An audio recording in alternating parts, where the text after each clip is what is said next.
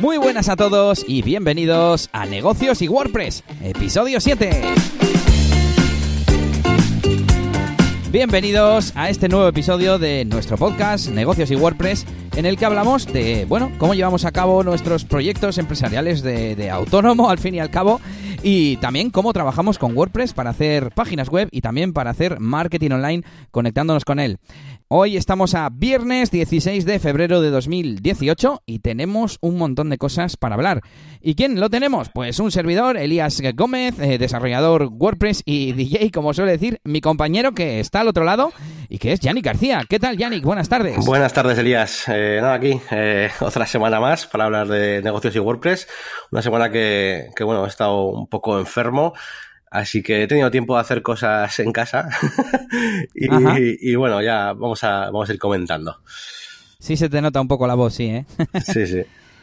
Bueno, y esta última quincena, ¿qué tal? ¿Mucho trabajo? ¿Alguna novedad así importante? Bueno, estabas con la mudanza, no sé cómo lo llevas. No, pues sigo, sigo con la mudanza. Eh, he estado sobre todo temas de contratos, que si internet, que si la rescisión de contrato del alquiler que tengo ahora, ese tipo de cosas. Luego también he estado de compras, comprando un mueble para eh, donde voy a colocar eh, mi estudio para grabar negocios y WordPress y, y más, más, cosas. Y, y, bueno, ese tipo de, de, administraciones y de gestiones, bueno, digo administraciones porque lo he hecho prácticamente todo online, todas las compras de, de las cosas y tal. Y, y, nada, he estado, en eso he estado. Y luego, en, en, cuanto al tema de la máquina de branding, sobre todo he estado de diseño. Últimamente estoy haciendo unos diseños para, para un cliente, para, bueno, son unos dibujos para, para unos, una aplicación para infantil, para niños. Y uh -huh. bueno, que de momento es un proyecto de, del cliente y bueno, ahora necesita más que nada la ilustración.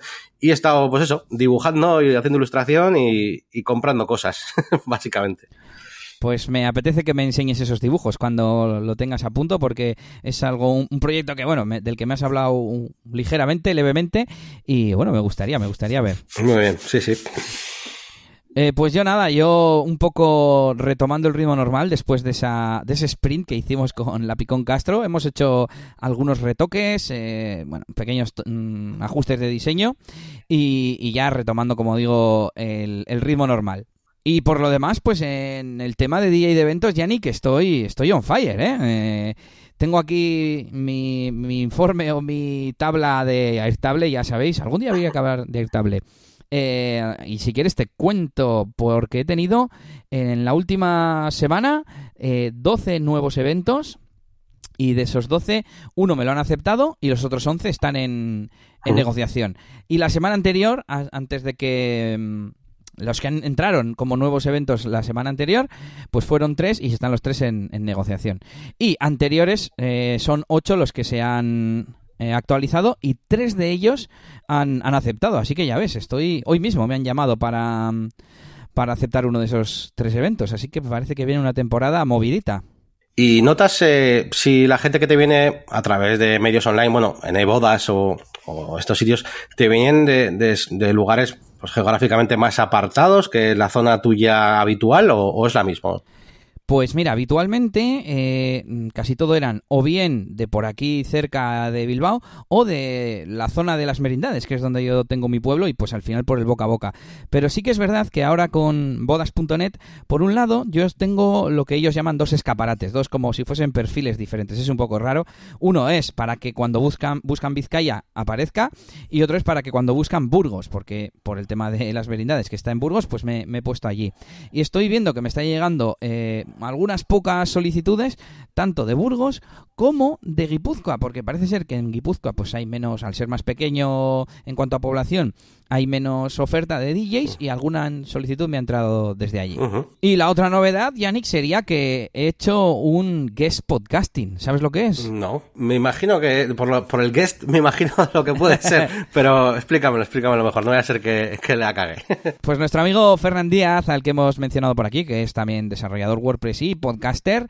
Eh, tiene un podcast que se llama WordPress Diario y bueno, se le ocurrió contactar con algunos profesionales del sector y que también hiciéramos podcast para cada viernes eh, incluir un episodio grabado por estos invitados en su propio podcast. Y el viernes pasado pues salió el mío en el que estuve hablando de custom post types, de qué son, por qué crearlos y un poco con una pequeña historia de cómo, cómo nacieron, ¿no? Y bueno, pues parece que está gustando porque me ha dicho, me ha dicho esta mañana Ferran que, que tenía bastantes escuchas, así que bueno, estoy contento con, eso. Genial, genial, sí, sí. Oye, podríamos hacer eso algún día, traer algún invitado, ¿eh, Yannick? No puede ser. Pues sí, pues sí, vamos a hacer alguna listita ahí de, de posibles invitados y oye, vamos a ir mandando ofertas a ver si alguno se anima. y si quieres, Yannick, bueno, yo he contactado con alguno, ¿eh? He contactado con algún posible invitado. Pero bueno, si quieres, eh, continuamos con un montón de novedades que hemos tenido mm, esta semana. Uno es que por fin ha salido ya a la venta o han empezado a recibir los compradores el HomePod de Apple, el altavoz este inteligente que por lo que parece pues es un muy buen altavoz pero no tiene demasiadas funcionalidades o no mm, tiene Siri integrado y parece que no es capaz de hacer demasiadas acciones. Y bueno, oye, pues no, no está mal, lo malo que ya ni cuesta 350 dólares. Eso para un altavoz, pues... no, además es lo que dices, ¿no? Que tampoco está revolucionando nada. Entonces, bueno, eh, pues quizás eh, para un aparato que para mí por lo menos supone la base sobre la que ir eh, avanzando y evolucionando el sistema, pues me parece muy, muy cara esa base, ¿no? Mira, y me acabo de dar cuenta de una cosa. No sé si sabes que tengo un Google Home Mini yo. Ah, no, no sabía que tenías el... Anda. Sí, pues me lo, me lo regalaron en la convención, en el evento de Google del año pasado, en el que estuve en San José, en California, y nos lo regalaron a todos, ¿no? Y, lo estoy usando un montón, pero es que sin querer descubro funciones, porque digo, ah, le voy a decir que repita más despacio. Y el tío va y me lo repite más despacio, a la, mitad de velocidad. Mola. Y esta semana hemos comprado dos enchufes inteligentes con wifi que se conectan y que son compatibles con Google Home, y los utilizaremos uno queremos ponerle en el salón para poder encender eh, todo lo que es el, mueble donde tenemos enchufada la tele, la Wii, etcétera, etcétera y poder encenderlo con la voz. Y, el otro en la caldera, porque mm, los, los termostatos eh, inteligentes son súper caros, los, los decentes son a partir de 180, 200 dólares. Y, y, de esta forma, pues lo que vamos a hacer es encender y apagar la, la caldera, porque al fin y al cabo, por wifi solo lo voy a querer hacer cuando esté fuera de casa. Y cuando quiera encender la caldera fuera de casa, quiero que se encienda a tope. Así que, listo, eso vale, Qué bien, qué bien. Así que ya, ya te contaré, ya te contaré. Y seguimos con más noticias. No sé si quieres seguir tú con alguna de las que has apuntado o continúo yo. Ya, dale caña, dale caña. Luego, luego te interrumpo. vale, le doy caña. Mm, esta semana me pasó que actualizando un plugin que utilizo en bastantes webs, pero en este caso era lo estaba actualizando en una web mía y se trata del plugin Code Snippets. Eh, de repente em, abro la web y que no funcionaba. Digo, ¿qué ha pasado aquí? Y fíjate que cuando fui a actualizar eh, me sentí, como le llaman, bueno, eh, un, valiente, ¿no? Que dije aquí, ni copia de seguridad, ni nada. bueno, que conste que tengo copia de seguridad diaria con Afdrat Plus, tengo, lo tengo conectado también a Manage WordPress, etcétera, ¿eh? Pero bueno, que no hice ni staging, ni pruebas, ni nada de eso. Y, nada, pues me fui al foro de soporte a ver si había algo por allí y parece que sí, que, había un error y había más gente con problemas. Y es que eh, el error quedaba eh, en el panel de control porque en la, en la parte frontal, de, en el frontend de la web no se veía nada y en el backend ponía que faltaba un archivo de PHP y era el archivo import-export PHP, o sea, la funcionalidad de, de importar y exportar. Y bueno, al parecer mm, contestó, había contestado el desarrollador, decía que al mandar el paquete a WordPress, pues no se había metido ese archivo y la solución inmediata era crear el archivo vacío y ya por lo menos no daba, no daba el error. Pero bueno, al, día siguiente mm, ya estaba la nueva versión de Code Snippets y, se arregló el, problema. Pero bueno, y esto me hizo pensar, Yannick, en, lo que estuvimos hablando en algunos otros episodios, de lo de intentar aprender un poquito de código y crearte tú tus propios plugins, porque al final muchos snippets que se meten en habitualmente en el archivo functions PHP y no se debería. Es tan sencillo como ponerle una cabecera dentro de un comentario al plugin con el nombre y el autor y poner ahí el snippet y ya te aparece en plugins y lo puedes activar y desactivar, ¿no? Claro, sí. Eh, bueno, sí, es que hay muchas cosas como los, bueno, los custom post types, normalmente yo utilizo, yo utilizo el code snippets para, para crearlos, entonces, eh, bueno, sí que podría hacerme incluso un plugin que, además siempre, casi siempre hago los mismos custom post types, de servicios o de poco más, o portafolio o algún otro diferente. Pues podría hacerme un plugin que, que tenga esos y, y ya está. Pues sí, es buena idea. Sí, hombre, está, eh, a ver, Code Snippets está muy bien porque puedes activar, desactivar, bueno, esto también lo podrías hacer en los plugins, pero si por cada pequeña funcionalidad te, hacen, te haces un plugin serían quizás demasiados, ¿no? Sin embargo, en Code Snippets, pues tienes etiquetas para categorizar los snippets, puedes hacer que funcionen o solo en el admin o solo en el frontend, en la página web, y pues de esa forma pues tienes una gestión un poco más, más avanzada, pero bueno. Hmm. Y bueno, continuamos con más cosas y lo siguiente que te quiero hablar es Telegram, que es el mi sistema de mensajería instantánea favorito por muchas razones y, es el que, el que utilizo contigo. Y ahora tiene nuevas funciones eh, para mí la más importante, la de streaming, que le han llamado, que es que si alguien te manda, pues el caso más claro sería un vídeo de, yo que sé, de 20 o 30 megas, ¿no? Como alguna vez nos hemos mandado tú y yo, no hace falta que lo descargues entero para poder empezar a verlo. Puedes darle al play y se va descargando, pues eso, en streaming, como si fuese YouTube, por ejemplo. ¿Y luego se queda en la memoria o, o se autoborra Eso es, se descarga, solo que puedes verlo mientras se descarga. Tiene también eh, modo noche automático, que bueno, al final es una, un poco una tontería. Creo que se puede basar en el brillo o en una programación horaria que tú hagas para que se ponga eh, con el skin, con el tema oscuro del programa para que moleste menos a la vista y demás. Y luego han, lanzado una plataforma que lo han llamado, ¿cómo es? Telegram ID Project, que es para poder eh, pues loguearte en páginas web, como haces con Facebook y con Google y con Twitter.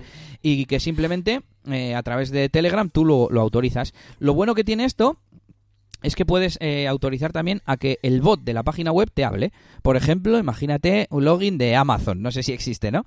Eh, y de esta forma que en Telegram te avise, mm, tu paquete ha salido, está en camino, ¿sabes? O, yo qué sé, pues avisos de Amazon, en este caso directamente en Telegram, y me ha parecido muy interesante. Sí, sí, muy interesante, sí. Eh, ¿Qué más? ¿Qué más cositas? Uy, la que nos viene ahora, Yannick. Tú no sé si, te has enterado de lo que ha pasado con WordPress 4.9.3 y el punto 4. Sí, sí, uno de los programadores con los que trabajo me ha estado, me ha estado hablando varios días de varios fallos que había y tal. Al final, al investigarlo, hemos visto que, que, que está, lo que ocurriendo muchas cosas. Y cuenta, cuenta. Bueno, pues la semana pasada salió una nueva actualización de, pues de seguridad y, solución de fallos, que era la 4.9.3 y resulta que esta versión deshabilitaba la actualización automática de WordPress. Con lo cual, eh, si tú querías actualizar, tenías que actualizar a mano. Lo solucionaron sacando también al día siguiente eh, la 4.9.4 y esta versión ya solucionaba el problema, pero claro, si tú te estabas en 4.9.3 no se te actualizaba solo a la punto .4, tenías que hacerlo a mano y así sucesivamente hasta que llegase mm, eh, pues la siguiente versión mayor que son las que no se actualizan automáticamente. Así que bueno, un poco cagada, cagada importante. Y hablando de cagadas, también creo que habría problemas con WooCommerce 3.3, que aquí quería que me contases tú, porque estás más acostumbrado a utilizar este plugin. Sí, a ver, yo lo que he hecho básicamente, que creo que tú también has, estado al tanto, es utilizar sobre todo un post que han publicado en Ayuda a WordPress eh, de cómo actualizar sin que, bueno, un post y no sé si había habido, escuchado también algún podcast que han estado hablando de cómo actualizarlo sin que, sin que se rompa todo. Eh, porque bueno, eh, sí que han metido bastantes novedades, eh, sobre todo pues han movido cosas de los ajustes que se van al, al, personalizador y cosas así, y había algún que otro fallo. No sé decirte exactamente ahora mismo la lista concreta de las cosas que han ido pasando, pero bueno, sobre todo han cambiado muchos, muchos de los ajustes que ya te digo que antes estaban en los ajustes de WooCommerce y han ido pasando al personalizador y cosas así y algunos no funcionaban correctamente. No sé si te refieres a esos o a otras cosas. Eh, sí, he visto el titular de, de Fernando Tellado de Ayuda a WordPress eh, y algo había leído, pero no, o sea, el titular nada más, no, no había investigado a ver qué había, qué había pasado. Digo, ya me lo contará Yannick en Negocios y WordPress. Eh, pues nada, eh, ¿qué podemos recomendar? Que hagan siempre staging o pruebas en local con este tipo de actualizaciones. Es que WooCommerce, además, no sé dónde he leído que sí creo que en el artículo de ayuda a WordPress, así escaneando, leyendo por encima, mm, que en una página web corporativa estés un día sin la página web, pues podemos decir que no, no pasa nada, ¿no? Pero en una web que, que es tu negocio, en un comercio electrónico basado en WooCommerce, ahí no te la puedes jugar. Tienes que hacer pruebas porque si no te quedas sin ingresos. Sí, sí, es que es, muy crítico y además es un problema porque eh, yo muchas veces veo una página web que puede tener algún fallo y muchas veces claro, a ti te da el ojo enseguida, ¿no? Pues eh, no está actualizado WordPress, no está actualizado WooCommerce y igual está dando un fallo, eh, yo qué sé, un, un plugin de facturación o entonces no sabes muy bien cuál es el fallo y vas y lo actualizas el WooCommerce a la última versión y empiezan a sumar fallos. Entonces, es un, es un problema. Hay que intentar siempre eh, eh, disponer, si tenemos muchos plugins, eh, que sean siempre plugins que, que veas que, que los actualizan eh, muy a menudo, ¿vale? Que no sean de estos que, pues última actualización de hace un año, pues, pues no, ¿no? Eh, para que así pues podamos tener un tiempo de respuesta eh, rápido ante cualquier problema, pues por ejemplo grave como, como que WooCommerce traiga una actualización eh, con problemas, ¿no? Pero yo creo, yo normalmente sí que suelo actualizarlo bastante rápido, no, a ver, no, no según sale, porque entiendo que hay un periodo de tiempo, pues donde las cosas tienen que estabilizarse, pero bastante rápido, porque si no, mm, hay algunas páginas de las que yo hago mantenimiento, que luego hablaremos de eso, que, que es que claro, es como una especie de, de universo ahí de plugins encadenados. eh, Y, y, claro, eh, si no actualizo muchas veces el WooCommerce, pues el, el, plugin tampoco lo puedo actualizar, igual hay un fallo, entonces eh, a mí me gusta tenerlo todo actualizado claro, claro. para saber que para saber que está todo bajo control. Claro, todo actualizado siempre y cuando, vuelvo a repetir, que esos plugins que están alrededor de WooCommerce, por ejemplo, eh, se, se hayan actualizado también a la vez, ¿no? Es decir, preparados para esa última versión de WooCommerce, claro. Claro, esa es otra, esa es otra, sí, sí, no lo había pensado. Y en cuanto a WordPress 4.9.4, pues ya lo sabéis, si estáis en la versión 4.9.3, no se os va a actualizar automáticamente, tenéis que forzar la actualización, ir al panel de control y, y, darle al botón de actualizar para que se actualice a la última versión, que es la siguiente, la 4.9.4. Así que, ya sabéis, a estar actualizados, ¿eh? Y cambiamos un poco de tema. Yanni, ¿qué nos cuentas de esto que pone por aquí? Pues a ver, eh, bueno, yo os traigo cositas un poquito más relacionadas con lo mío, con el tema de las marcas, del branding, estas cosas.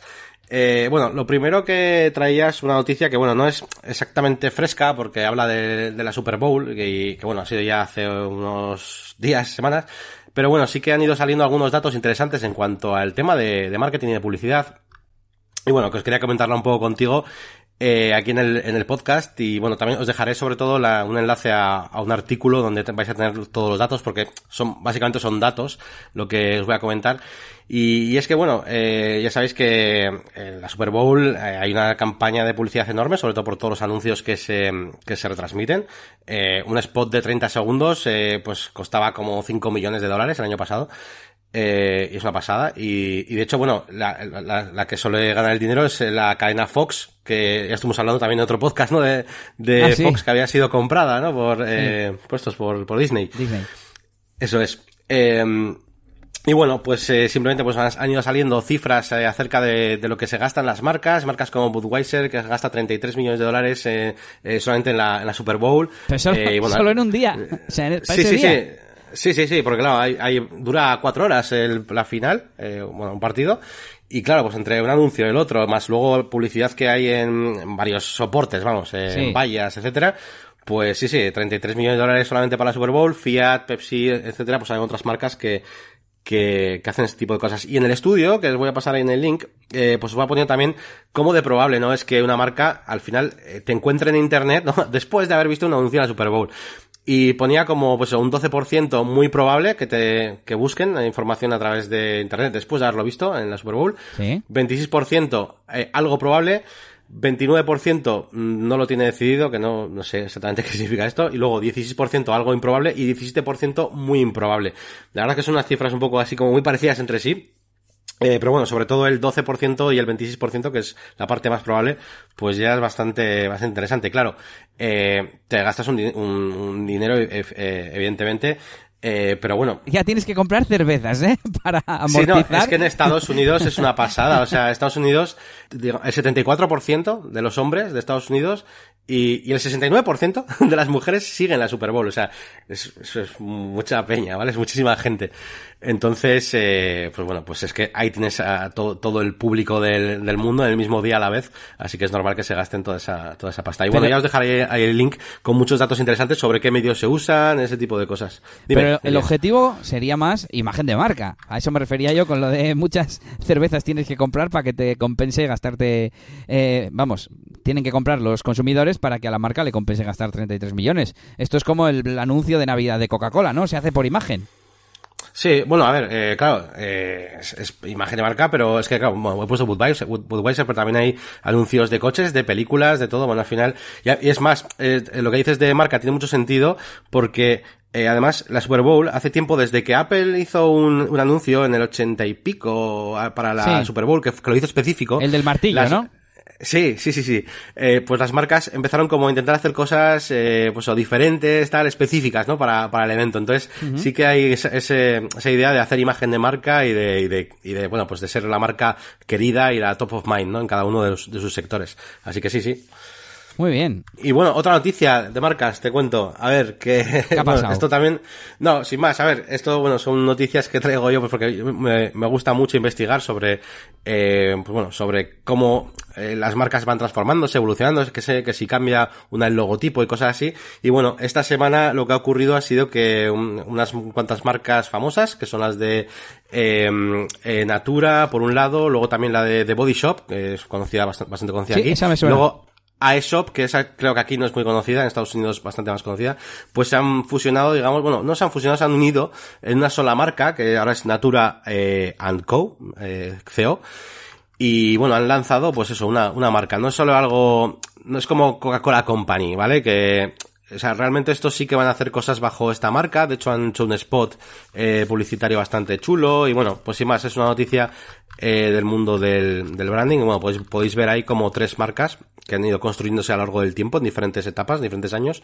pues al final se han, se han unido pues para compartir estrategias. Os dejo también el link en la descripción para que vayáis a la página web y veáis pues un poquito pues cómo, cómo se han, se han fusionado. Pues ahí terminan las noticias, Yannick, pero tenemos más novedades respecto al podcast en este caso. Y es que he estado mirando las estadísticas y bueno, por un lado es como mm, no nos escucha mucha gente, tal, pero es que es normal, es un podcast nuevo, pero por otro lado sí que veo que, por ejemplo, los primeros episodios siguen teniendo escuchas. Es decir, episodios que hicimos en, en diciembre, durante todas estas últimas semanas, eh, siguen teniendo oyentes. Así que, muy bien. Eh, también, muy bien, el último episodio tiene ya más escuchas en dos semanas que los dos anteriores en dos meses. O sea, o sea que, bueno, parece que o, bien el último ha gustado o en general el podcast se está escuchando más. Y es que en general también durante las semanas cada vez hay más escuchas. Es decir, eh, se puede ver una, unas gráficas en el panel de estadísticas de la, de la web, eh, del plugin que utilizamos para el podcast. Y, nada, se ve la gráfica y cuando sacamos episodio pues hay un pico, ¿no? De dos, tres días mientras la gente se lo va bajando. Y luego se queda como una marea baja, ¿no? De, gente, pues un día lo escuchan dos, otro tres, otro cinco. Esa marea cada vez es más alta. También, es decir, que en general la audiencia eh, pues es eh, cada vez más grande. Así que bueno, eh, contento en este, en este sentido. Eso sí, me mosquea que justamente tengamos en total 666 escuchas. bueno, pues luego, luego lo doy al play desde otro dispositivo. Puede ser que traiga mala suerte o algo. Oye, igual si ponemos este podcast del revés, sale alguna criatura o algo. Podría ser. Eh, que yo esta noche voy a ver It, así que no sé si Ah. tiene algo que ver, ¿eh? ¿La, ¿La nueva o la vieja? Yo la nueva no la he visto todavía. Yo la de la del año pasado, sí, la de hace 5 o 6 meses, esa. Ah, pues la tengo, la tengo pendiente.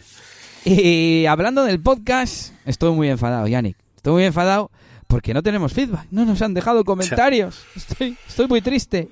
Así Bueno, que igual na- es que lo hacemos muy bien y la gente no tiene dudas. Lo explicamos todo tanto que... bueno, eh, os animamos, en serio, si, si os mola, bueno, o si no os mola, os animamos a que dejéis comentarios diciendo qué parte os gusta más, si queréis que hagamos algún cambio, si queréis sugerir algún tema del que hablemos, o bueno, lo que vosotros queráis, y también para que esto, si os gusta, sobre todo, eh, si os gusta, lo votéis, lo comentéis, lo hagáis reviews en iTunes, etcétera, etcétera, para que otras personas lo, lo puedan escuchar. Y pasamos, si quieres, Yannick, a las recomendaciones. Pues sí, eh, vamos a recomendaros, eh, como siempre, eh, pues varias cosas que solemos utilizar, pero digo cosas porque esta semana no os traigo exactamente ni web, ni aplicación, ni, ni plugin, bueno, un plugin sí que os traigo, pero es, es una recomendación de una cosa que ya existía, pero que no me he dado cuenta hasta esta semana, que es la integración que tiene MailChimp con Elementor, que es Elementor ya sabéis que es el, editor visual del que hablo todas las semanas, eh, que utilizo yo, y bueno, yo eh, justo ha estado, ha estado con un cliente que, bueno, eh, es uno de estos clientes que, que tengo que que puedo ir un poquito más allá y explicarle en Elementor eh, cómo hacer cosas, incluso hasta cómo hacer un formulario, ¿no? Y quería meter eso, pues quería hacer una suscripción y tiene ya MailChimp y demás. Y estaba, y, te, y él, él, por su cuenta se había instalado un plugin, bueno, el típico plugin para WordPress que hay de, de MailChimp, ¿no? No sé cómo se llama ahora mismo, eh, MailChimp for Pues, WordPress, creo sí, que se llama. MailChimp, eso te iba a decir, me sonaba que era nombre normal. Eso es. Y, y bueno, justo se lo estaba explicando y tal, y, y he dicho, joder, tiene, seguro que tiene una forma de integrar esto de otra manera. Y nada, ha sido realizar la búsqueda y he ido a parar a la documentación eh, de Elementor y, y, nada, lleva integración, es decir, eh, tú coges la, ya sabéis, la, la API, la clave esta, la, la, metes en los ajustes de Elementor y desde ese momento los formularios que te puedes crear desde Elementor ya puedes eh, generarte ahí, pues eso, eh, elegir uno de los formularios con los datos de tu cuenta de MailChimp, claro, eh, los, los datos los, los generas desde la página de MailChimp, claro. Y desde ahí haces ya desde Elementor, pones, eh, pues pones todo. Pones eh, si quieres que tenga doble opt-in, si, todo, el diseño de Elementor y, y sí, o sea, el a formulario qué, y todo. ¿A qué lista se tienen que suscribir, no? Me eso imagino. Es, eso es, sí, sí, sí, eso es, a qué lista, etcétera. Y nada, pues eso, que sepáis que, bueno, si utilizáis Elementor, pues como yo, pues que sepáis que, que, que esto de integrar la suscripción con MailChimp, pues mira, más fácil. No te, no te hace falta instalar un plugin más, ¿no? este o sea caso. que es nativo, vamos. Y bien sí, integrado. Sí, eso. Muy bien. Eso es. Muy bueno, bien. es nativo, claro. Estoy, me estás haciendo pensar. Yo utilizo Elementor Pro. Eh, no sé si en Elementor normal es gratuito es, ya lo tendría que mirar. Yeah. Luego ya, ya, lo pondremos en las notas del programa, si no. Vale, vale. Eh, sí, pero bueno, que no hay que añadir un plugin, ¿no? Que sería lo, lo, lo que cualquiera pudiera pensar. Pues añado un plugin no, no, no, que me añade al widget, que no sé qué, que no sé cuántos. Vale, Eso pues es. yo te traigo por un, un, un, software y una web. El software es AnyDesk, que es una especie de TeamViewer. Y, de hecho lo utilicé, me lo, me lo sugirió el cliente de la Picón Castro para enseñarle la página web. Y la verdad es que, bueno, me pareció que iba muy rápido, iba eh, no pesaba casi nada, se me descargó muy deprisa y me pareció una, un, buen, un buen sistema alternativo a, a TeamViewer. Y nada, pues ahí queda. no lo había comentado por aquí para que lo probéis. ¿Tiene alguna limitación así que tengamos que saber? O porque a mí me interesa mucho, ¿eh? Porque es una cosa que uso bastante el Team Viewer y, bueno, no sé, pues más por saber si noté lo que te digo, que me iba, que me iba muy, muy rápido. De hecho, lo he abierto ahora y estoy viendo que, que, es que es que es mucho más sencillo. Arriba pone, te salen como dos cuadros, This Deck y Remote Desk, para que sepas eh, si estás en modo que te controlen o en modo tú controlar a otro. Veo que abajo sale una especie de... Mmm, de thumbnail como los las pestañas recientes de Chrome las cuando estás en la nueva pestaña que se te salen las ocho miniaturas. Sí, pues sí, una sí. miniatura que por la imagen que sale corresponde a, al cliente de la Picon Castro. Así que está bien parece que se quedan ahí en una memoria. Y luego tiene también un modo avanzado que le doy y no veo nada diferente así rápidamente. Pero bueno, ya te digo que nada más lo he usado con este cliente y me gustó eh, el simple hecho de que iba, me pareció muy rápido y muy sencillo. Entonces, además siempre que son cosas para usar con clientes, cuanto más sencillo más rápido mejor. Sí, sí, esa es buena. Y bueno, seguimos, sigue tú con el con la otra recomendación. A ver, yo sí, sí os, os, he dicho que tenía, eh, por otro lado, una cosa que sí era un plugin. Eh, en este caso, bueno, es Contact Form 7 eh, Honeypot, que bueno, sin más, no es que sea nuevo ni que sea aquí la leche, pero bueno, es una forma de que no tengáis que poner un, un captcha, ¿vale? En, en, el, en, vuestros formularios, porque, no sé, yo, yo en mis webs la mayoría que tenía, eh, las tenía ahí con un captcha y, no sé, siempre me ha parecido que es un bloque que queda bastante horrible, en, depende de qué web también, ¿no? Pero depende de esté el formulario, pues muchas veces hay un, un formulario en plena portada, con súper chulo ahí, detrás de una cosa súper atractiva y tal, y tener que poner el captcha ahí en medio, pues a veces lo fastidia. Es más, el captcha luego para ponerla en versión responsive es bastante rollo muchas veces. No sé si lo habéis probado. eh, es bastante rollo. Entonces, bueno, este plugin de Contact Form 7 Honeypot eh, hace que, bueno, que vuestros formularios de Contact Form 7 en este caso, pues eh, tengan un sistema de, de seguridad extra, pues bueno, pues simplemente pues anti-spam y anti, pues ese tipo de cosas, ¿no? Para no poner el, el captcha. Honeypot le llaman a, a, esto, es que tengo la duda, ¿eh? Pero creo que le llaman a esto de que añaden un campo oculto que los robots sí, sí rellenan, pero el humano no, porque no lo ve. Y entonces, si está rellenado, ala, no lo acepto. O vamos, porque es, sí, es, es un robot. ¿Algo sí, así? es, es, es, algo así, solo que, bueno, a ver, tú eso te lo puedes hacer con Contact 7 y ya está. Solo que ah, pues sí, claro. esto como que lleva... Sí, sí, te lo puedes hacer con Contact 7 por defecto. Pero esto como... Bueno, yo lo he leído y me ha parecido bastante currado todo lo que hace y tal. Ya lo, lo veréis, eh, os dejo también el link en la descripción. Y, y, bueno, me, me, ha parecido como, no sé, es la típica cosa que dices, bueno, ya me funcionaba antes haciéndolo de los campos ocultos, pero bueno, haciéndolo de esta forma como que es más oficial, es más legal, llámalo, no sé, me siento más seguro haciéndolo de esta forma que con lo de los campos ocultos sin más. Uh -huh. Pero bueno, sí, es parecido, sí. Y nada, pues la otra recomendación que tengo yo es una web y se llama Theme Detector o Theme Detector, que es para saber qué mm, tema está utilizando una página hecha en WordPress.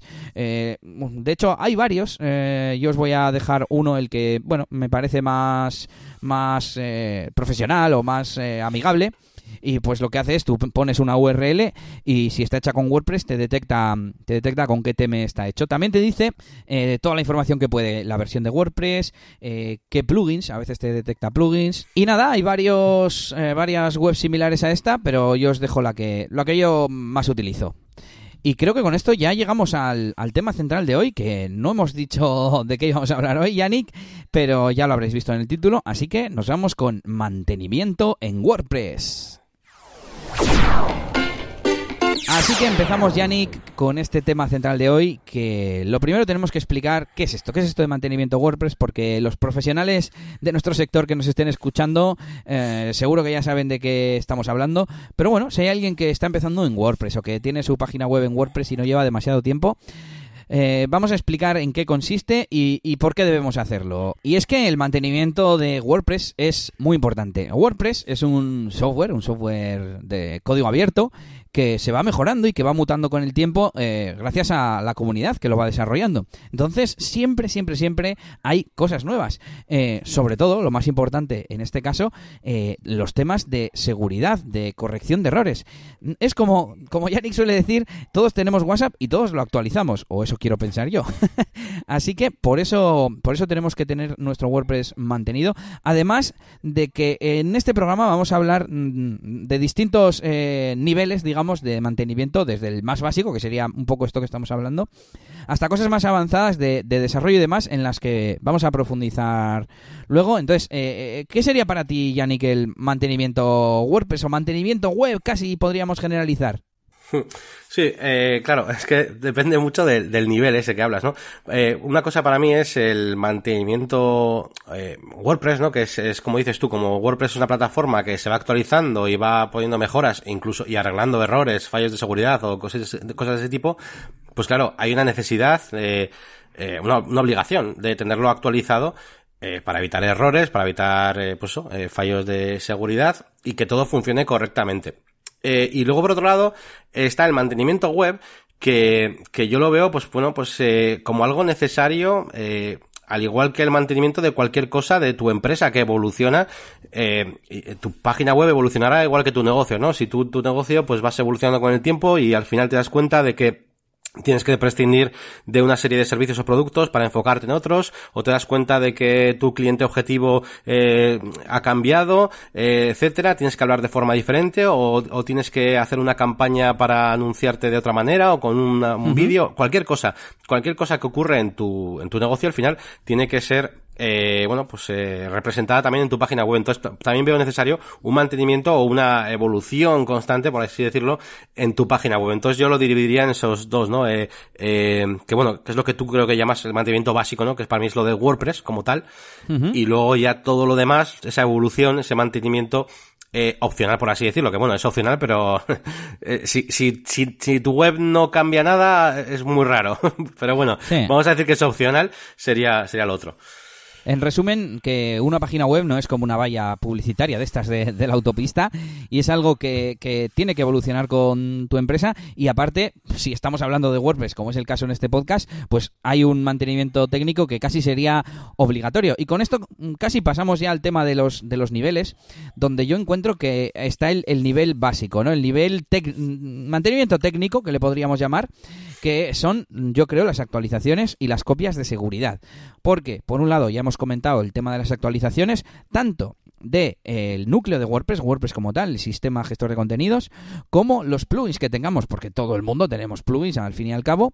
Y por último, si utilizas un, un tema de pago, también tienes que actualizarlo cuando salgan las nuevas versiones. ¿Y eso qué hace? Pues hace que estés más seguro, que tengas nuevas funciones, que también, oye, pues es importante, ¿no? A quien no le gusta actualizar su software y que haga cosas, cosas nuevas y más rápido y más todo, todo mejor. Entonces, eh, si quieres hablar tú de las copias de seguridad.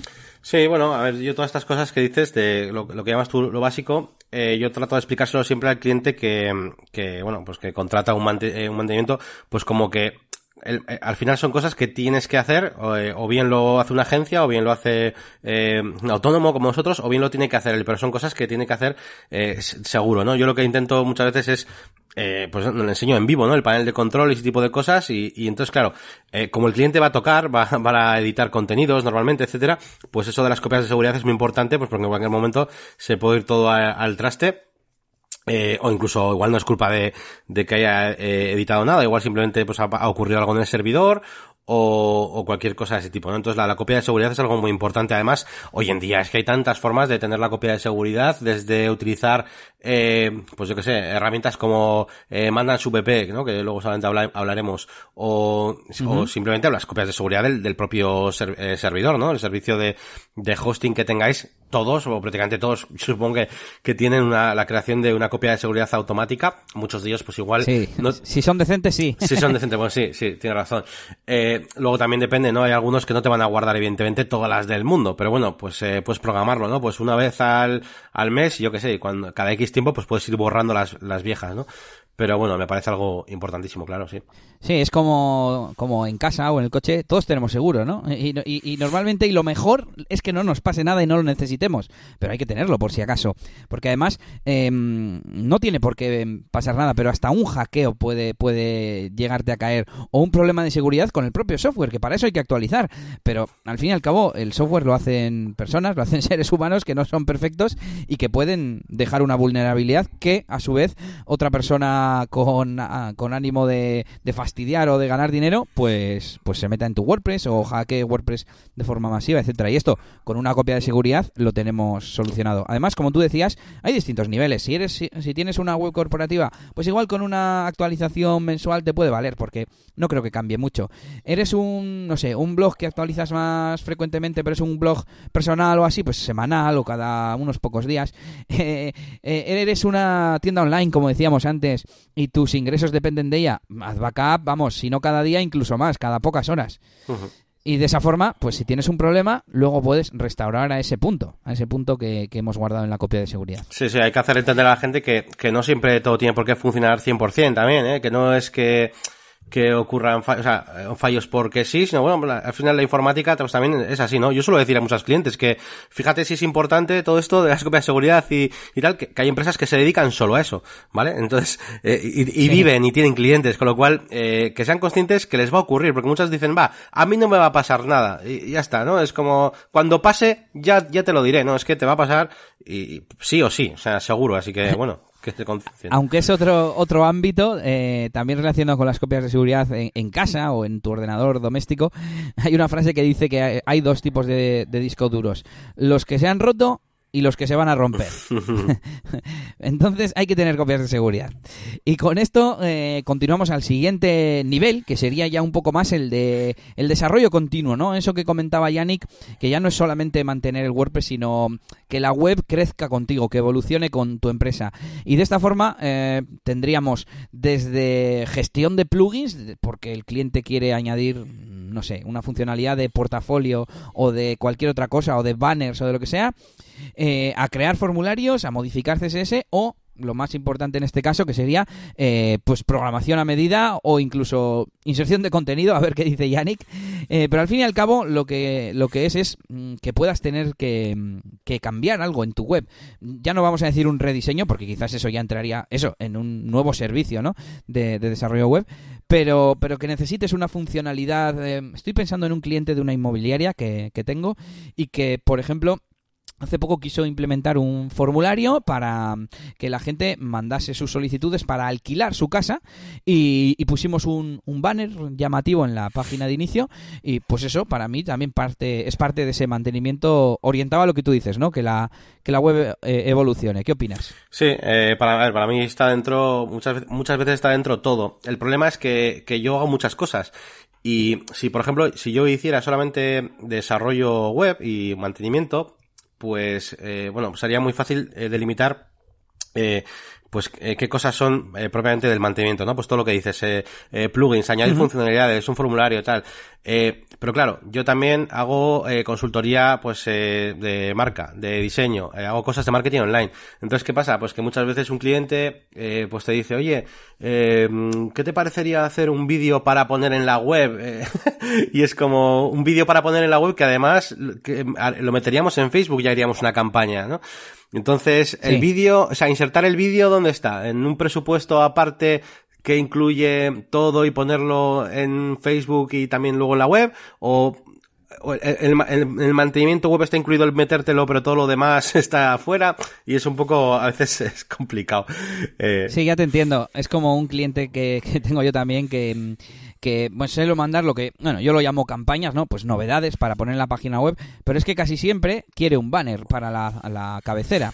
Además, eh, suele mandar, no siempre, pero suele mandar newsletters, que le gestiono el boletín de, noticias. Y por supuesto, le llevo las redes sociales y también esos contenidos hay que ponerlos en las redes sociales. Entonces, al final, si yo creo que lo que quiere decir Yannick es que si, si tienes un. Si, si haces acciones de marketing, no solamente en la web, sino que tienes, pues eso, newsletters, redes sociales o, o vídeos en YouTube, en Facebook, etcétera, vas a tener que modificar la web y eso también pues es parte del mantenimiento. Por ahí iba la cosa, ¿no? Sí, eso, es que hay muchas cosas, eh, bueno, pues que, que, no parece que sean de, mantenimiento web, pero luego acaban siendo, pues porque ya te digo, pues cualquier cosa, Influye. eso es, cualquier cambio que hagas en tu empresa al final lo quieres reflejar. Que viene eh, gente nueva al equipo de tu empresa, bueno, pues eh, habrá que ponerles en, en dentro de, bueno, pues del sistema, ¿no? Del, si los tienes ahí metidos o, o actualizar el portafolio de la página web o, o cualquier cosa, ¿no? O, quiero añadir una zona para que los clientes se descarguen sus facturas. Bueno, pues es una funcionalidad. Al final, eh, pues eso, la página web es un medio de comunicación más y si tu empresa cambia, tu página web también va a cambiar, seguro. Sí, sí, y si, como decíamos el otro día en el, en el episodio del material, que eh, animábamos a que los potenciales clientes de página web se involucraran en los proyectos, si tú estás involucrado, al final vas a querer poner en esa página web todo, ¿no? Pues un, como decías, con eh, el equipo, ¿no? De personas, pues querrás tener, como habremos visto en muchas páginas web, eh, las fotitos con el nombre y el cargo. Pues cuando hay una persona nueva, la querrás poner. Lo mismo para los trabajos, lo mismo para, no sé, certificaciones, que hay empresas que tienen certificaciones en, en alguna área. Pues todas esas cosas, pues vas a querer ponerlas y, vas a ver que la web refleja lo que es tu empresa en, en realidad. Yo quería hacer un hincapié en una cosita, Elías, que sobre todo, por si nos, por si nos oye alguna persona, ya digo, no, no, de los profesionales de WordPress, porque esto, o desarrolladores web, que esto ya lo entenderán, pero sobre todo para eso, esas personas que tienen una página web en WordPress, o se la acaban de hacer, o están en ello, pues que sepan que, eh, por lo menos, va a haber una diferencia entre eh, mantener lo que son los contenidos a nivel de, bueno, pues de usuario, eh, a lo que es luego el desarrollo en sí, ¿vale? Que es necesario. Es decir, muchas veces yo mismo, pues las páginas que hago, yo hago una pequeña formación a, a los clientes para que sepan eh, actualizar su contenido. Claro, ahora cuando hemos dicho lo de meter un nuevo empleado, pues bueno, yo en teoría le habría hecho un panel de control para que ellos sepan eh, meter un nuevo empleado, ¿no? Eh, Entonces, eh, tienen que ser conscientes que, número uno, eh, tiene que haber una persona que se encargue del mantenimiento de su página web. Puede ser en su empresa o puede ser externa, mm, lo que sea. Una persona va a estar encargada de actualizar los contenidos, me quería decir, perdón. Y luego, además, además de actualizar los contenidos, va a haber también eh, muchas veces pues eh, un equipo que puede ser también interno en su empresa o puede ser externo eh, que se encargue de, de, lo que es ya el desarrollo ya más pues de programación, plugins, formularios, funcionalidades, ese tipo de cosas. Entonces, eso que lo, que lo tengan en cuenta. Simplemente hacer esa diferenciación, ¿no? El contenido por un lado y, y la programación pues por el otro. Sí, rellenar una noticia del blog, pues en principio, pues cualquier persona que esté contratada en la empresa, pues lo podría hacer. Eso es. No es complicado. Pero claro, si de repente quieres hacer que, lo, que esas mismas noticias se muestren en una rejilla y aparezcan, no sé cómo, forma especial, pues eso ya necesitas, eh, pues reclamar la ayuda de, de este profesional de, del mantenimiento. Y con esto, si quieres, Yannick, pasamos a... Bueno, mm, yo es que he dividido como en esas tres apartados, de, o tres niveles, mejor dicho, y el último sería ya el, el, extra, ¿no? Eh, muchas empresas que ofrecen mantenimiento web o mantenimiento WordPress ofrecen otros temas como mm, seguridad, mejora del rendimiento, enlaces rotos y, etcétera, que, que, bueno, pues oye, están relacionados al fin y al cabo, porque mm, la, la seguridad está relacionada con las actualizaciones, el rendimiento está relacionado con tener bien configurado el WordPress, etcétera, etcétera. Entonces, eh, también sería un nivel que hay que cubrir, que sería, pues quizás ya, por eso lo he llamado extra, quizás ya un poco más alejado de, la finalidad principal de mantener una página web, pero que también hay que tenerlo en cuenta. ¿Qué, te parece, Yannick? Sí, eh, esto me parece muy interesante. Además, yo, bueno, yo esto lo suelo ver también como, eh, muchas veces es, es un método de de venta casi, ¿no? Porque tú puedes hacer una auditoría de un sitio web y, bueno, pues, eh, eh, bueno, de venta no, de fidelización iba a decir, ¿no? Eh, puedes enviar, pues, eh, que también hablaremos después, ¿no? Pues tus informes al cliente, decirle, oye, mira, tienes esto roto, tienes esto, esto tal, y darle como esas ideas para ir mejorándole ciertas cosas, ¿no? Y, y, y bueno, pues estas cosas que pones extra, ¿no? Pues enlaces rotos, eh, seguridad, rendimiento, pues sí, sí, eso me parece importantísimo.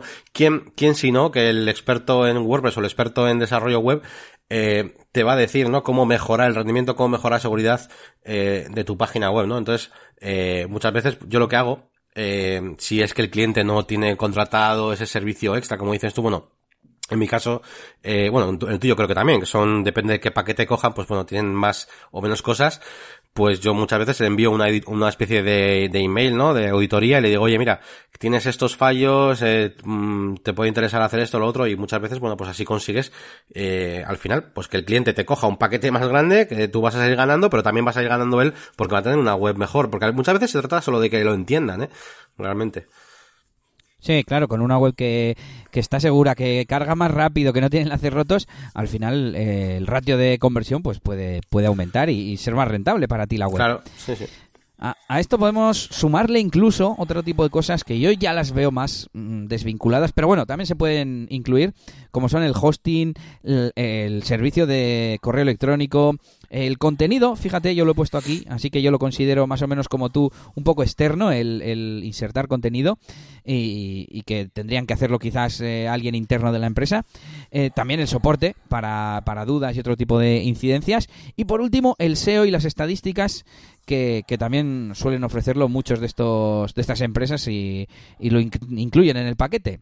Pero bueno, no sé si tú lo ves como yo, que quizás se pueden incluir, pero bueno, ya no son parte del mantenimiento.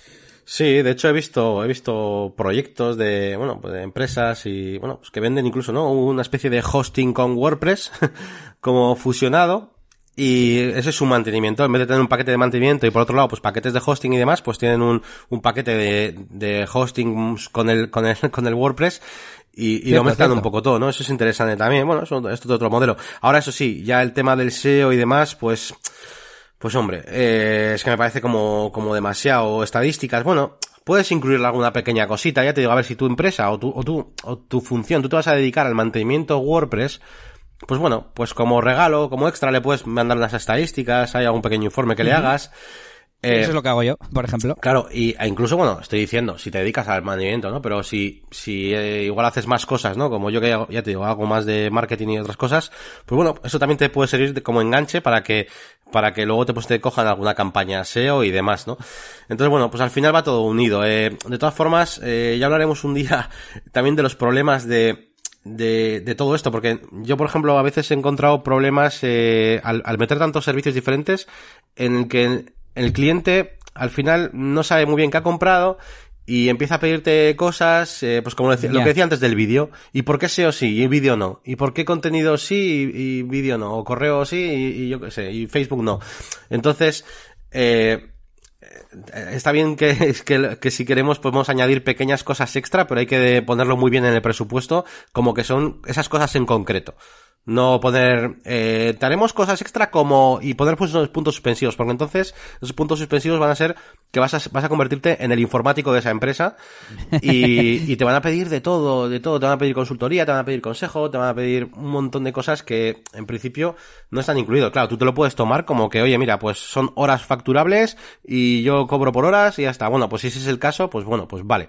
Sí, pero... te iba a decir, Yanni, que eso quizás se iría ya más al terreno de, del trato con el cliente que también sería interesante, se me están ocurriendo más temas para futuros episodios y es pues un poco el tema este del decir que no, de la comunicación, de que, de que el cliente sepa hasta dónde llegas tú y hasta dónde no y que sepa que si te pide algo extra pues que bueno, se cobra aparte y que no está incluido, etcétera, etcétera. Es interesante. E interesante es el siguiente punto que estoy un poco en duda, así que cuéntanos. pues bueno, el siguiente eh, punto que tenemos aquí apuntado es eh, cómo, cómo, lo hacemos, ¿no? Cómo, cómo gestionamos estos mantenimientos. Eh, bueno, yo prefiero lo de los requisitos primero. Los requisitos para poder hacer mantenimiento. Ah, perdona, perdona, sí, sí, perdona, que ese es el anterior punto. Sí, a ver, requisitos. Además que es una cosa que te he comentado yo antes que, me gustaría hablar, ¿no?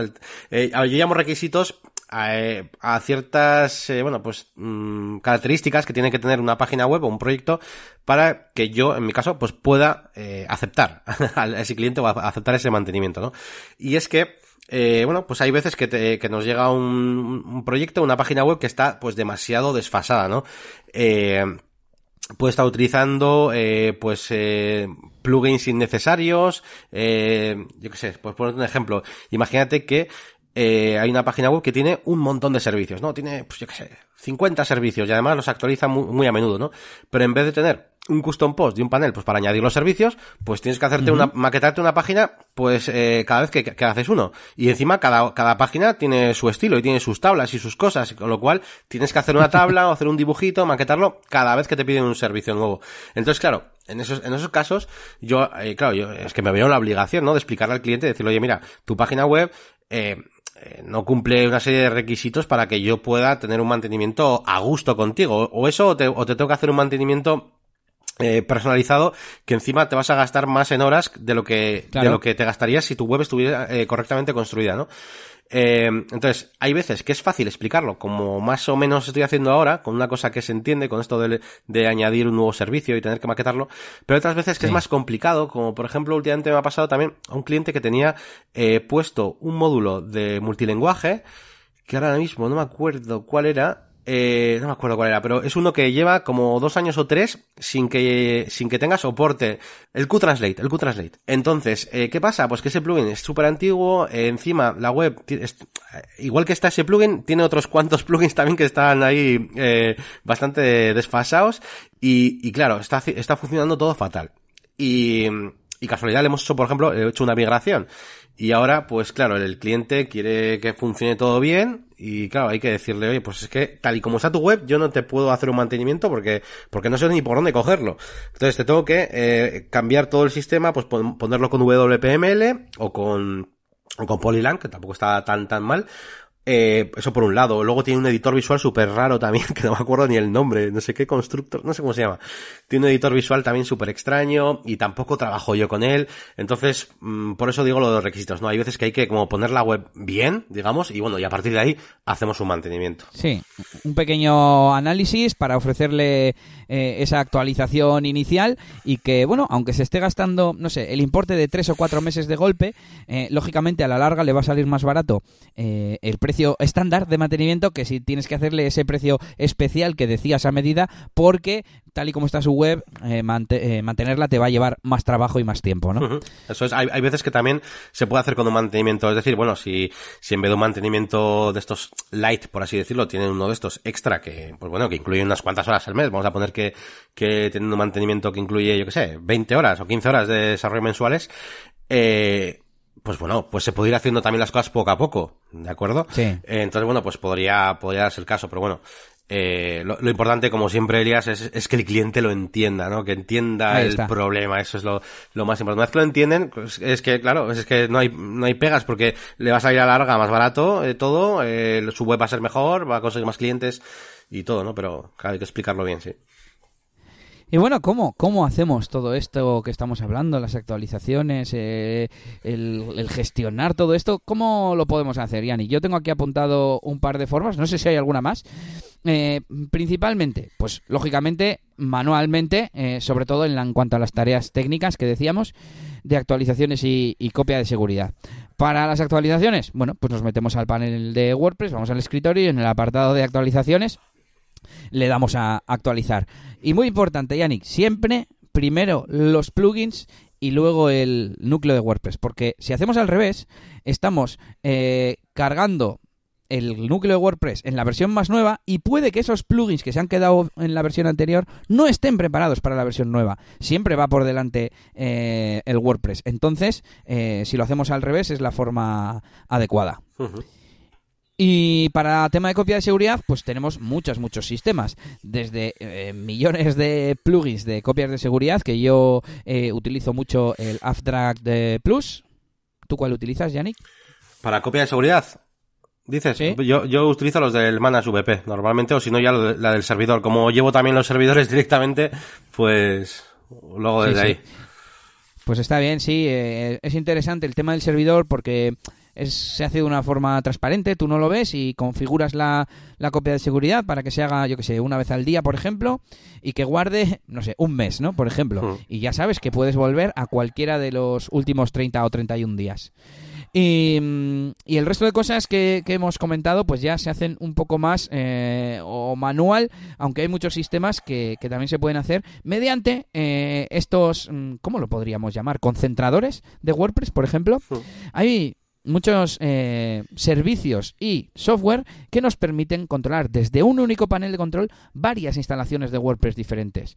Eh, no confundamos esto con multisitio. Multisitio es una misma instalación que, en la que tú creas varios sitios de WordPress, por ejemplo, los blogs de una universidad, se me ocurre, y esto es otra cosa, esto es que tú tienes eh, empresapepito.com, eh, luego eh, blogdeelias.es y, no sé, ayudaenafrica.org, ¿vale? Y esas tres eh, WordPress son tres cuentas de hosting, tres dominios diferentes, tú te los añades, los vinculas con estos sistemas y puedes controlarlo desde ahí, desde un único panel. Em, hay muchos, hay muchos, hay como decimos, algunos que son software as a service, es decir, un servicio online como, como puede ser, no sé, Gmail, me viene, pero no se me ocurre otro, ¿no? Como cualquier gestor de tareas online, como Asana, como, como el que sea.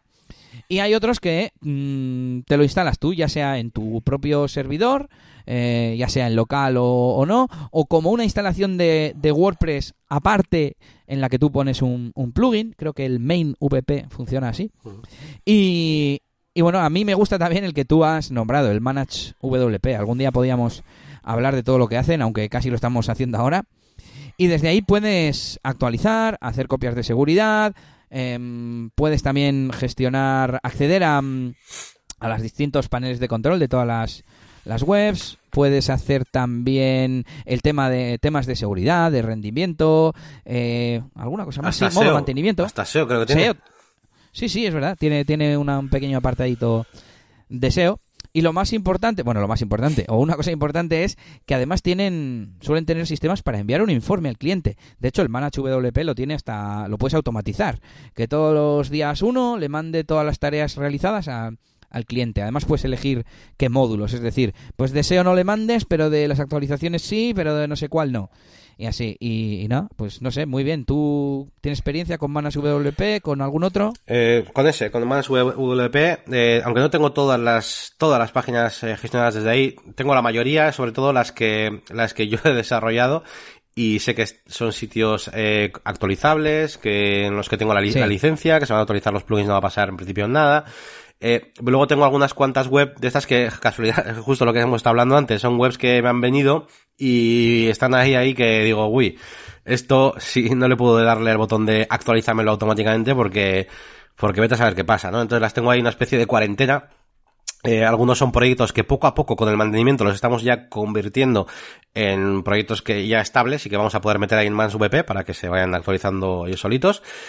Y otros, pues son proyectos directamente que no se puede, pues porque son, yo que sé, igual no son ni WordPress o son proyectos, pues vamos, directamente que, que, tengo que ir actualizando de forma más manual. Pero bueno, la mayoría sí, que mi intención es ir metiéndolos ahí en el manaje, manage WP y bueno, ir actualizándolos desde ahí. Y luego, evidentemente, si lo hago también lo que, dice, lo que dices tú, de enviar un informe al cliente, no lo extraigo desde ahí, aunque sí que lo uso como, eh, bueno, pues para copiar la lista de plugins que se han actualizado, ese tipo de cosas, eh, porque luego al final, ya te digo, yo normalmente suelo mandar un informe como muy, no sé, con, mucha paja, ¿no? ¿no? A ver, no paja en el sentido de, de cosas que no sirven para nada, sino con mucho texto, ¿vale? Y más explicaciones. Yo, yo te he entendido. Eh, explicaciones y tal, pues eh, incluso con ideas y tal. Entonces, no, no, es, no es demasiado robot mi email, digamos. A ver, este, eh, los informes de ManageWP, te, te recomiendo que los pruebes. Son muy visuales y muy amigables. Pues yo me imagino que son conscientes de que esto al fin y al cabo lo van a leer los clientes, ¿no?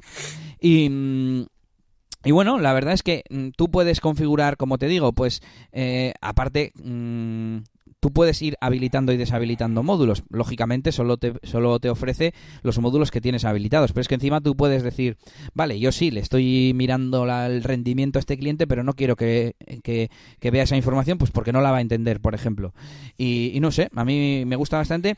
Yo luego lo complemento con informes de, de tiempos, de, de, otras cosas, ¿no? O informes de, del newsletter. Pues lo del newsletter no está en Manas WP, ¿no? Pero bueno, está, está muy bien. Y no sé si te acordarás que hace un montón de años nosotros utilizábamos Infinite WP en, en Studio NS, que era un, un, CMS como tal, que tú instalabas en tu servidor y desde ahí ya lo utilizabas. ¿Lo recuerdas? Sí, me acuerdo de haberlo estado subiendo al con el filecilla y tal. O sea, me acuerdo del concepto, pero no me acuerdo ni del panel ni de cómo funcionaba ni nada. Era así como muy, muy blanquito y tenía algo, algo rojo, pero no, no, no, le llegamos a sacar mucho, mucho partido.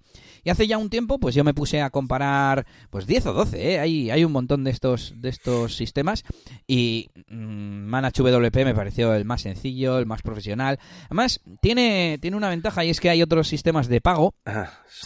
que mm, hay otros sistemas que son de pago o freemium y este es freemium pero pagas eh, por cada sitio que añades y por cada módulo. Es decir, que tú quieres tener copia de seguridad avanzada porque tienes una básica gratuita, bueno, pues pagas en función de la frecuencia, pero bueno, pues pagas un dólar. Eh, si quieres que en lugar de ser una actualización mensual sea semanal y pagas un dólar, creo que diaria son dos dólares, pues pagas dos dólares al mes por este cliente. ¿Que lo pones en dos clientes? Pues cuatro que lo pones en tres clientes, pues seis, que además a uno de los clientes le pones otro módulo de SEO que vale otro dólar, bueno, pues siete dólares. Lo bueno de esto, aparte de que vas pagando poco a poco, pues al fin y al cabo pagas en función de tus ingresos. Se supone que si tienes 10 clientes te importa más pagar que si tienes 100. Si tienes 100 y tienes que pagar, me lo invento, 50 euros, pues igual no te importa. Sí, es una de las razones por las que lo he elegido también, ¿eh? Me gusta mucho esta forma de de pago que tiene por esos pequeños módulos, que al fin y al cabo, oye, si es, si es un servicio más, es que hay un cliente que te está pagando ese, ese, extra, así que perfecto. Sí, sí, claro. Eso es, eso es. Así que nada, eh, hasta aquí el episodio de hoy, el episodio, el tema central de hoy de mantenimiento WordPress y de gestores multi-WordPress, aunque otro día podíamos desarrollarlo un, poco más. Y, y, yo creo que podíamos hacer una, un poco de conclusión, Yannick, en cuanto a, por qué lo deben hacer, ¿no? Eh, me ha gustado cuando he recordado el anterior episodio, el de la involucración del cliente y demás, porque es un poco como en función del objetivo que tú tengas con, la web, ¿no? Si tu objetivo es que esté ahí, no se rompa y no te la hackeen en principio, bueno, pues eh, mantenimiento básico, lo hagas tú o te lo haga un profesional. Eh, actualizaciones y copia de seguridad. Que además quieres que la página web vaya creciendo contigo, que pueda evolucionar a, la, a medida que lo hace la empresa, bueno, pues ya desarrollo continuo, ¿no? Todo esto que contábamos. Y, y, por último, ya, si quieres tener todo bajo control, eh, además ese profesional te lleva otros, eh, otros servicios, etcétera, pues ya, pues otros extras de seguridad, rendimiento eh, y todo lo que ha ido comentando también, también Yannick. No sé si estás de acuerdo. Totalmente de acuerdo, Elías. O sea, yo para mí es, bueno, pues sí, si tienes tu landing o, tu, o quieres tener tu especie de tarjeta de visita en Internet, pues evidentemente pues una, es necesario una, una, un mantenimiento obligatorio, pero bueno, pero básico. Pero todo lo demás, cualquier proyecto que, que, para ti sea más, más, o menos importante, eh, a, nada que quieras hacerle cualquier cosa en posicionamientos eh, o aumentar tus posiciones en Google, o quieres hacer una campaña para anunciar un nuevo producto, o estás cambiando eh, cualquier cosa en tu marca, es que cualquiera de esas cosas eh, va a hacer que tengas que cambiar contenidos en tu página web, eh, ya no solo cambiar contenidos, sino cambiar eh, pues eh, funcionalidades, etcétera. Entonces, eh, bueno, pues sin más que os quedéis con, con esta idea de que la web es algo vivo y que hay que, hay que actualizar y mantener, sí, sí. Bueno, pues os dejaremos nuestros enlaces para que nos contratéis para, para mantener vuestros WordPress. No, no, bueno, hasta aquí, hasta aquí ya el tema central y creo que no nos queda nada más. Yannick, eh, ¿algún comentario al respecto? Eh, pues no, no, nada más eh, en cuanto al tema ¿Estamos central. enfadados? Sí, estamos con, enfadados. Con que no nos manden feedback. Sí, sí, sí. Y nada, pues en cuanto, bueno, solemos comentar también, pues quizás alguna idea en cuanto a la evolución de nuestros negocios de aquí hacia el futuro. Eh, yo ya sabéis que ando liadísimo, así que hacia, eh, eh, el siguiente día, a ver, de hecho, el siguiente día ya estaré en mi nueva casa, supongo. Bien, bien. Sí, justo, justo será el día que esté instalado. Así que, así que bueno, ese es mi proyecto de aquí hasta entonces, que es que madre mía, que hay cosas hay que hacer. Parece que no, pero madre mía. Y en cuanto a la máquina de branding, pues, pues nada, es que estoy esperando. Lo tengo ahí como en pausa y, y porque ya tengo, tengo todo estartalado, tengo un montón de cosas que quiero ir haciendo. Y, pero bueno, eh, yo no sé si te comenté además esta semana que tenía como muchas cosas pendientes, pues para, que si, pues para hacer algún curso online, alguna cosa, y al final he decidido, eh, pues bueno, pues ponerlo todo en YouTube, ponerlo todo en blog, poner todos los conocimientos que tengo, pues, eh, al alcance de todo el mundo e ir haciendo un poquito pues comunidad y, y un poquito seguir esa estrategia en vez de eh, en vez de la otra, ¿no? Que sería empezar ya directamente a intentar hacer algún eh, membership site o lo que sea. Entonces, bueno, voy a intentar dedicarme a, a hacer marca sí. personal y a ofrecer todo lo que todo lo que tengo, intentar hacer un poquito de comunidad y de momento a ganarme clientes normales, digamos, de los que de los que hay que Sí, eso inbound es. marketing, pero en lugar de para un membership site luego, pues que ese contenido que ibas a poner en el membership site, que sea en sí mismo un inbound marketing para consultoría, ¿no? Eso es, eso es, eso es. De momento trabajar en, lo, en clientes normales y ya lo, el tema de, de, ingresos o de proyectos escalables, pues ya que sea para, para un futuro, si Dios quiere, y tengo una, una buena comunidad detrás.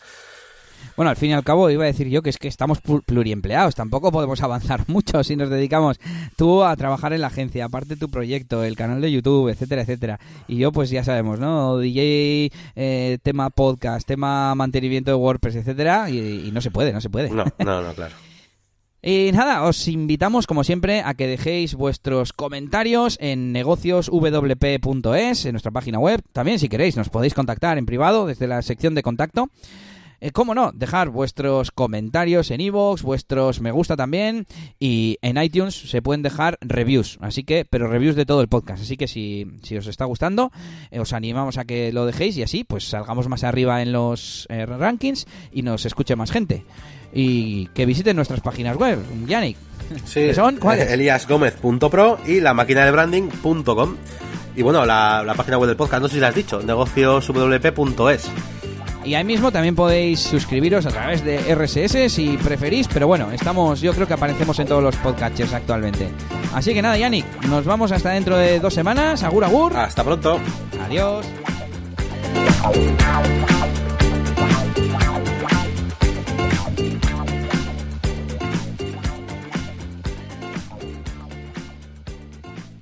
Eh, hoy es el episodio 7, ya lo he dicho varias veces, así que me voy a callar. A ver, eh, micro apagado.